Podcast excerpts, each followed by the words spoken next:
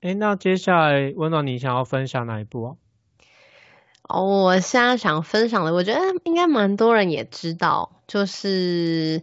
其实前阵子蛮红的《无声》。糟糕，你把我想讲的讲出去了。不是，这你知道，其实真的，我觉得能够很好好分享的，真的就是那几部。那《无声》的话，因为因为我老实讲，《无声》其实才刚上映没有多久，对，所以我我老实讲，《无声》我不会，我不会，嗯，那叫什么？我不会讲太多，无声我不会讲太多，无声我就是会大概带过，然后让你知道无声的内容是什么，就是这样子。好，我不会讲太多。大家如果可以的话，我更希望大家可以去看影片，然后去认识这个这部电影。那简单先先先简单跟大家讲一下无声的那个它的剧情介绍啦。它其实呢是在讲说。一开始应该是说是由我们的男主角，就那个滴滴，就他应该算是转学到这个新的学校，然后呢，他就发现就是，哎，就是可能大家一些行为，他觉得很奇怪，所以后来呢，他就可能跟，就是可能看到有谁在猥亵新同学啊之类的。那我比较想要讲的不是这部电影啦，其实。我比较想要说的是，直接我就是直接讲这部电影的原型是看哪一哪一个故事，好不好？好，因为我更希望大家可以自己去看这部电影。那我就直接讲这部电影背后的真实故事。它其实这部电影它是改编的是台湾在台南的台南大学吧，我记得台南大学的那个启聪学校，在二零一一年底的时候爆发的一个性丑闻。然后其实是有有一个好像十六岁的女孩，她的妈妈发现有一些异样，然后通报警方。然后一开始她其实应该是先跟学校讲，殊殊不知呢，学校是息事宁人，就觉得就是讲那种很很让你觉得受不了的话，像什么呃，因为他发现他女儿被强暴了，然后学校讲说，你干脆你就是把你女儿嫁给那个强暴她的人就好啦，这一类的话。然后呢，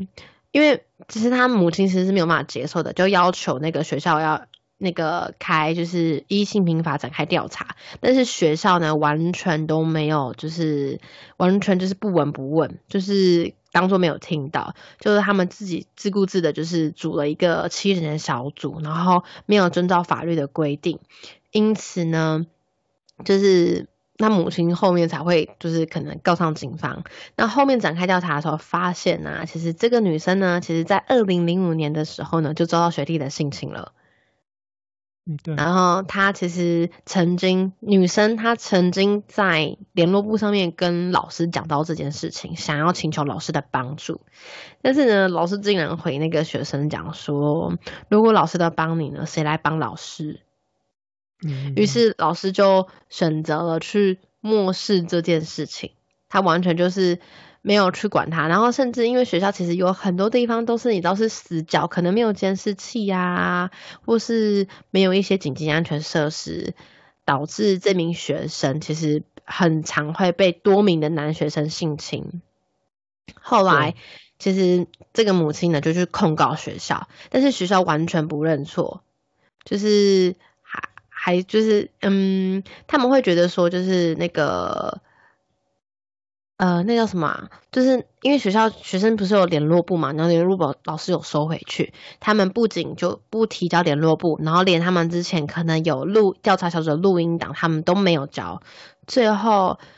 最后是那个法院呢判学校对那个女学生要负责国家赔偿，但是呢，这间学校的前校长呢。还非常大言不惭的讲说啊，被害人的家属要负起全责。为什么他们没有准备一些哨子或喷雾剂给他？嗯，就是你，我觉得看完这个新闻，其实我就会觉得说，嗯，怎么会？就是你学校应该是最安全的堡垒，但是它却变成了可能是伤害学生的地方，因为呢。丑闻还不止这一件哦，这间学校呢还有发现，就是有一名学，就是学生的父亲到那个学校探访的时候呢，发现有三个小男，有三个男生呢正在猥亵一名女同学，他赶紧去通报老师，殊不知呢，老师就跟他们讲说，哦，他们是在玩呐，什么之类的，然后都会有那种可能有那种什么，就是比较离谱的一些发言啊。后来他们的校长，就是那个老师，觉得非常。不行，就去求助了一个那个一个基金会，然后呢，由那个基金会要求学校一定要重新就是进行调查，然后呢，性平等的那些委员重新在那边调查以后，才发现说，像可能他们从好像从二零零四年到二零一一年这一期间呢，就有多起的性侵害跟性骚扰事件。数字我这边看的，他们因为我不确定到底是真的还是假，可是我这边看到数字是高达一百六十四件，被害人多达九十二人，而且年纪最小甚至只有国小二年级而已，好多。对，然后呢，这是那时候他们当初在二零一一年那个时候统计的嘛，结果在这件事情可能已经调查结束后的两年呢，又陆陆续续被通报了三十二件，而且。在这个里面啊，不只有学生对学生，还有可能有老师对学生，然后其实是整个学校，就是就是因为整个学校的可能就是什么监视设备都没有啊，什么或者是可能学生很多学生都习惯这件事情了，就是他们可能不敢反反反抗，所以可能就是包括连校车，就是电影里面有出现校车这个场景，都是好像是真实的，嗯。然后他们其实，这我觉得这这个故事让我觉得最难过的是那时候有有记者去采访，可能真的是有一名学生女学生问他说，为什么他不愿意告诉他的父母或是他的家人呢？嗯，那个学生就说，因为我觉得很丢人、丢脸，而且也不知道那个是什么，收入要怎么比，因为他已经认知他自己跟其他人是不一样的，他不想让自己变得更不一样。所以他其实很担心会造成家里的负担，他更不愿意讲出来，因为他觉得那个家里没有那么多的时间跟钱去提高这些事情。哎，我想补充一下，为什么还有一点，就是因为他们本身在社会上也是属于弱势的族群，所以正常他们会觉得跟一般社会的人不太一样，所以一旦又人又讲说他被怎么样，又觉得就是会蛮不一样的。嗯，真的，真的，真的。然后哦，我我觉得就是，呃，这这突然这个我刚，因为我刚我这我这边的资料啊，其实就是中间有一个，就是有一个老师啊，他就是特别就是因为。就是介入这件事情调查，然后并帮这些学生担任法庭上的翻译，便遭到他们学校就是在年度的教师品鉴分数给超低，然后学校的老师就是高层还跟他讲说，叫他们不要查过头会损害校誉啊，要懂得揣测什么上上司就是上意什么之类，就是要他们闭嘴这样子。其实我有发现，就是。就是变成就很就是社会很多的一些担心、害怕、恐惧在一起，然后就变成只考虑自身的利益，然后反而就忽视小朋友他们真心到底发生什么事情。真的，我真的觉得好多好多人其实都会忘记小朋友，但但是为什么他们不愿意讲？其实是真的有原因的，然后就会觉得说，真的。真的会觉得说怎么会发生这样的事情？然后，而且有时候会觉得这些小孩很心疼，因为他们有时候不是不求救，是发现他们求救没有人听。对啊，所以我我觉得像可能，其实我觉得刚刚我们讲的有像职场暴力，然后小孩小朋友其实他们有很多事情也不太懂。那如果一旦假设老师或是相对警察或是校长之类，如果他们是站在另外一面的话，你就是站在可能被恐惧限制或是自身利益的话，那小朋友可能就很长时间就会受到欺负，或是因为那边的环境可能他们环境是这样写嘛，就是譬如可能小朋友性侵小朋友，呃，就是可能性侵或是什么性骚扰，可能就变成正常的事情，然后就变成好像只是他们说的玩一玩，然后事情就被这样带过去。真的，我觉得有时候，嗯，而且我觉得有时候。我我好，其实借由这一个，我也会希望大家，就是当你如果你知道你其实有在重视一个案子的时候，我会希望大家，就是请不要让自己都成为健忘的那种人，就让就遗忘了，然后就让这件事情过去了。因为很多人都是在等着事情遗忘以后，热度掉了，那这些事情就可以得过且过的带过去。但是我觉得这样子就会让很多其实应该要受到惩罚的人没有受到惩罚。那我希望大家都可以就是保持的，就是说，假设这件事情是你关心的，也希望你们可以再多花一点时间在上面，其实去找资料，然后去让人家知道原来还有人在关心他。不然，其实像熔炉这件事情啊，如果不是因为电影重新再让它的热度起来，其实很多人根本就不知道。像启聪学校的这件事情，也是其实跟我老实讲，很多人根本不知道这件事情哎。对。社会也是很多有心人士，就是刚好看到，然后我觉得像拍电影，我真的觉得要拍成好电影真的非常重要，因为像像我知道吴声他在金马奖就是二零二零年十一月二十一号，就是有被提名八个，然后那个最佳新演员就是那个女生小女孩陈妍霏，因为我当初真的觉得她演的好好哦，就是她的眼神什么，然后她是被获奖的，还有那个音效也有获奖，所以我真的觉得。一个好的电影可以让大家更去看到，就是事情是什么，然后又去呼唤我们这些人，一些可能忽视这些社会事件的人的心。真的，然后呃，我我我现在想要再重新回去融入那一篇，想跟大家讲一个，就是。也是真实解决，因为我之前我不晓得它真的是真的还是假，但是我在网络上有人看到，就是有人去整理说，就关于熔炉这一个真实的后续的，就是后续这一个，就是在。电影拍成前这个后续的一些故事，然后我那时候看完，其实我自己是还蛮难过的，然后我蛮想分享给大家，因为刚好刚刚是讲真实的嘛，那我其实也是想讲真实的故事，就是这一篇到底是为什么会发生？一开始呢是学校的有一个老师发现，一样去揭发他，那后来呢，其实就是在电影中不是有一个律师通过就是。就是通过教师了解这件事情嘛，然后帮助他们去做，就是去做，可能就是去抗争这样子。那在现实生活中呢，也真的有一个这样的律师。那这个律师呢，他那时候其实还蛮年轻的，但是因为他很执着这个案子，他觉得说怎么可以都没有结局，怎么可以那个，最后他是被迫离开了他本来待的律师事务所。那他就带着这三个小孩，就是被三三个性侵的小孩呢，踏上了就是这是长达七年的诉讼，而且他本身还得了癌症。然后在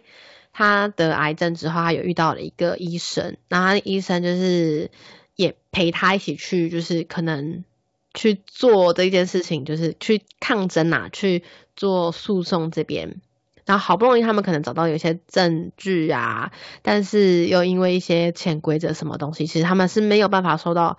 很就是就是没有办法受到真的制裁。那他们收养的那三个小孩子，其中有一个因为没有办法接受说为什么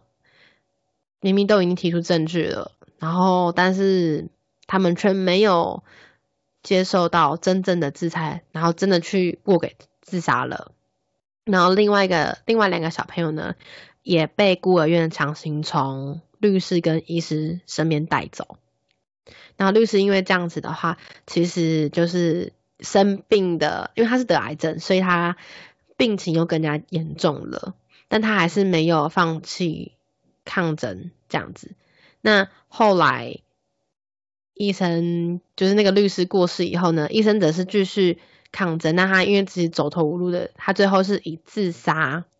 换取了公众的关注。然后他在自杀前把这个他的遗书，然后把所有事情写在网络上面，然后呢引起了就是我刚刚讲编剧看到，然后他就把它写成小说，最后再把它改编成电影，才引起了大家的正视正视这样子。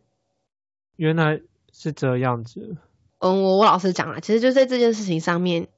嗯，他们其实可以不用管他们的，因为对于这两个人来讲，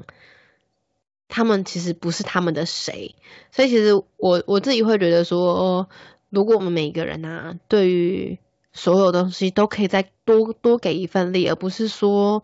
大家都漠不关心，然后觉得说他过去就好了。我觉得对于有些事情会可能这种事情就会减少了，因为我们每一个人都关心，每个人都关注，那相对的他们能够。存活可能能够做的一些空间就少了，那是不是相对会发生伤害的几率就小了？嗯嗯，有道理。就是我自己看完以后，我觉得有点沉重，所以我还是想分享给大家，让大家跟我一起沉重。没有没有什么好沉重的，因为我觉得如果我们沉重完没关系啊，沉重完然后就拿起，就是把自己的勇气啊、能量就拉高啊，因为我们需要带更多的能量给这个社会。然后想要让这个世界变得更好，然后我们一旦沉重了，但我们不能一蹶不振啊！我们要继续的加油跟努力，然后继续为这个世界更多人的发声，就像我跟温暖现在在做的事情。然后因为我们现在聊了五十三分钟呢，哇！我今天还没有分享那个耶，哇，这样不行，今天可能会超过一个小时哦，大家肯定要继续听我分享。我好啦，我现在先来分享，我觉得还蛮重要的就是。呃，因为今天我们要讲的是儿童嘛，所以我今天想要分享的其实是我在网络上有看到关于儿童性诱骗的阶段。这是我觉得所有的你们不管家里你是不是有小朋友，就是你你你可能未来我们都会生小孩，或者是你家人有亲戚有小朋友，这都是容易很常会发生的。所以我觉得家人你们都需要可能要去关注这件事情。那普遍啊，我们儿童性诱性诱骗的啊，大多数的话，加害人他们都会先以友善的伪装跟小朋友拉近距离，甚至他们可能都是跟你的父母，就是你们承认你们是朋友哦。那第一步呢，通常他们都是会先跟小朋友做朋友，就是会让可能小朋友习惯他，甚至会给予帮助之类的，就像是。可能有一些我知道，像澳洲就有一个，就是好像是因为学生刚移民过去，然后被就是被霸凌，然后学校的他们是天主教学校，所以那个可能学校的神父啊，又站出来帮助他，可能就是帮他适应学校啊，然后给予支持啊。后来当他们两个越来越接近以后呢，这个小孩就被神父强暴了。嗯，对对，就是可能会有这样子的，所以我觉得就是。有这样子的，当然不是说所有都是，但是还是会有这样子。所以我觉得他们第一步一定是跟你们当朋友，所以我觉得大家也还是要有要有一些些的防备。然后第二个呢，就是他们可能会跟你跟你这个小朋友建立一些比较特别或是独有的关系，像是可能老师会给予某一个学生特别的关注。或是给他特别的待遇或奖励，使小孩觉得自己很特别。那加害者呢，通常会对于这些小孩表达很喜爱呀，甚至会跟这些小孩分分享一些秘密，让他会特别营造一些他可能很特别的关系。他是为了想要把这个小孩子孤立起来，让他可能疏远于他的父母以及同才，使这个孩子的人际安全网是有漏洞的。哇！那第三个的话，可能他就是会对于他会他会让小孩感受到他对他有大量的关注。我觉得人都是这样，就是当你可能对我有大量关注的时候呢，我可能就会因为你对我大量关注，我可能会回馈你你一些可能哦，我知道你不喜欢做这件事情，那我就不做这样子。那是一个长期建立的关系，变成是就有点类似，就是他们可能就会增加一些可能。因为你投入了大量的关系建立，就变成说他可能变成说他有点类似家长的家长的感觉，就是他可能反而什么事情都不是跟父母讲，而是跟你这个可能有不一样感觉的。因为老实讲，呃，我们可能父母还要忙工作忙什么，他其实可能心力也不见得会投入完全投入到小朋友身上。那当小朋友在另外一个人身上感觉到了他是全神全意关注在你的身上的时候呢？他就会发现说，哦，那他反而什么都想跟你讲，然后就会变成说，他们可能有点像家人的感觉，又有点像情侣的感觉。他会让小朋友会有这样的感觉，而且他们可能相对就会开始可能会给予一些什么礼物啊，让他觉得很特别啊这一类的。我觉得很难防，很难防范诶。很难防范，真的很难防范。就是我，因为我这边是讲说他们可能会有这，这是诱骗的一个，这是很长时间的哦。就是我是说儿童诱骗的话，那他们可能就是接下来就可能会增加一些可能亲密的关系，可能先摸手啊、摸摸脚啊、摸头啊什么什么的，然后就是让让小朋就是可能会测验小朋友对他们的抵抗程度，或让他慢慢习惯被他触摸、被他触碰。就是我们像温水煮青蛙的概念。对对对对，然后后面可能就会跟小朋友讲关于一些跟性啊，或是跟色情有关的一些相相关的事物，才会让就是你知道，就是当会激发小朋友对这件事情的，就哦可能会有羞愧啊，或是罪恶感之类的，然后最后他们就会孤立小朋友，就是因为你知道，可能当他。可能跟这人家亲密，他可能相对的就会很很长，就可能跟他的周围的人人际安全、人际关系安全网会有点可能脱离了嘛。那加害者可能就会引导小朋友对于性情保持沉默，然后并孤立于他的可能家人、同才团体的支持，避免这件事情被发现。嗯，我觉得这感觉比较像一连串的教育跟设计，好像好像是自己先写一个电影剧本，然后然后让小孩引导照着他剧本走了。对对，这这个的话比较常会用于就是可能比较年幼的小朋友，就是可能就像学校啊、国小的那一种，他们可能就不一定说每一个步骤都会有，但是可能很常会有这样子的。那到后面他们可能就会用暴力威胁、欺骗这样子。哦，就是变成说，因为我已经让你孤立了，那我就是开始用各种方式去控制你，所以可能什么拍裸照啊、录影啊，然后暴力呀这一种的，就让他可能变成是说，就是他没有办法去讲，因为有更多的证据在老师手上了，他可能就是不一定老师啊，就是可能在这些长辈手上，所以他可能更没办法去做一些那个。可能做一些，就是去发声。我们先声明一下，我们不是，我们可能讲一些像老师或些一些特别的职称名字，我们不是指全部的人，我们只是讲说有可能。对，对对对，真真的不是老师，只是我刚刚口误，好不好？然后，那我这边的话，因为每一个阶段也会每个阶段不一样的，你知道，其实有时候。我觉得就是对于青少年，有时候他们可能也会不太知道，就像是有一些人可能会用性性侵其实去包装说我们可能是恋爱关系，但其实我们不是。有些小朋友在于还没有很明确的知道说对于恋爱跟那个关系的时候，他们会误把这个东西连在一起，然后可能到了很久之后才会发现原来这是这才是性侵这样子。哦，原来如此。对，这这我觉得这真的是还蛮还蛮可怕的一件事情，而且我觉得在幼童的性侵身上，很容易就会跟性侵跟暴力会是会拉上等号的，就是权力暴力会很容易会连接在一起，因为这是对于小朋友控制最好的方式。对，因为我对我觉得这个好像也是，因为小朋友很像就在你的掌握之中。没错，这是真真的真的蛮常会发生的。那我觉得有一些东西其实是我们可以发现的，因为其实我觉得小朋友其实有时候不见得会愿意，他们可能认知不足，他们可能根本不知道这件事情，他可能这些创伤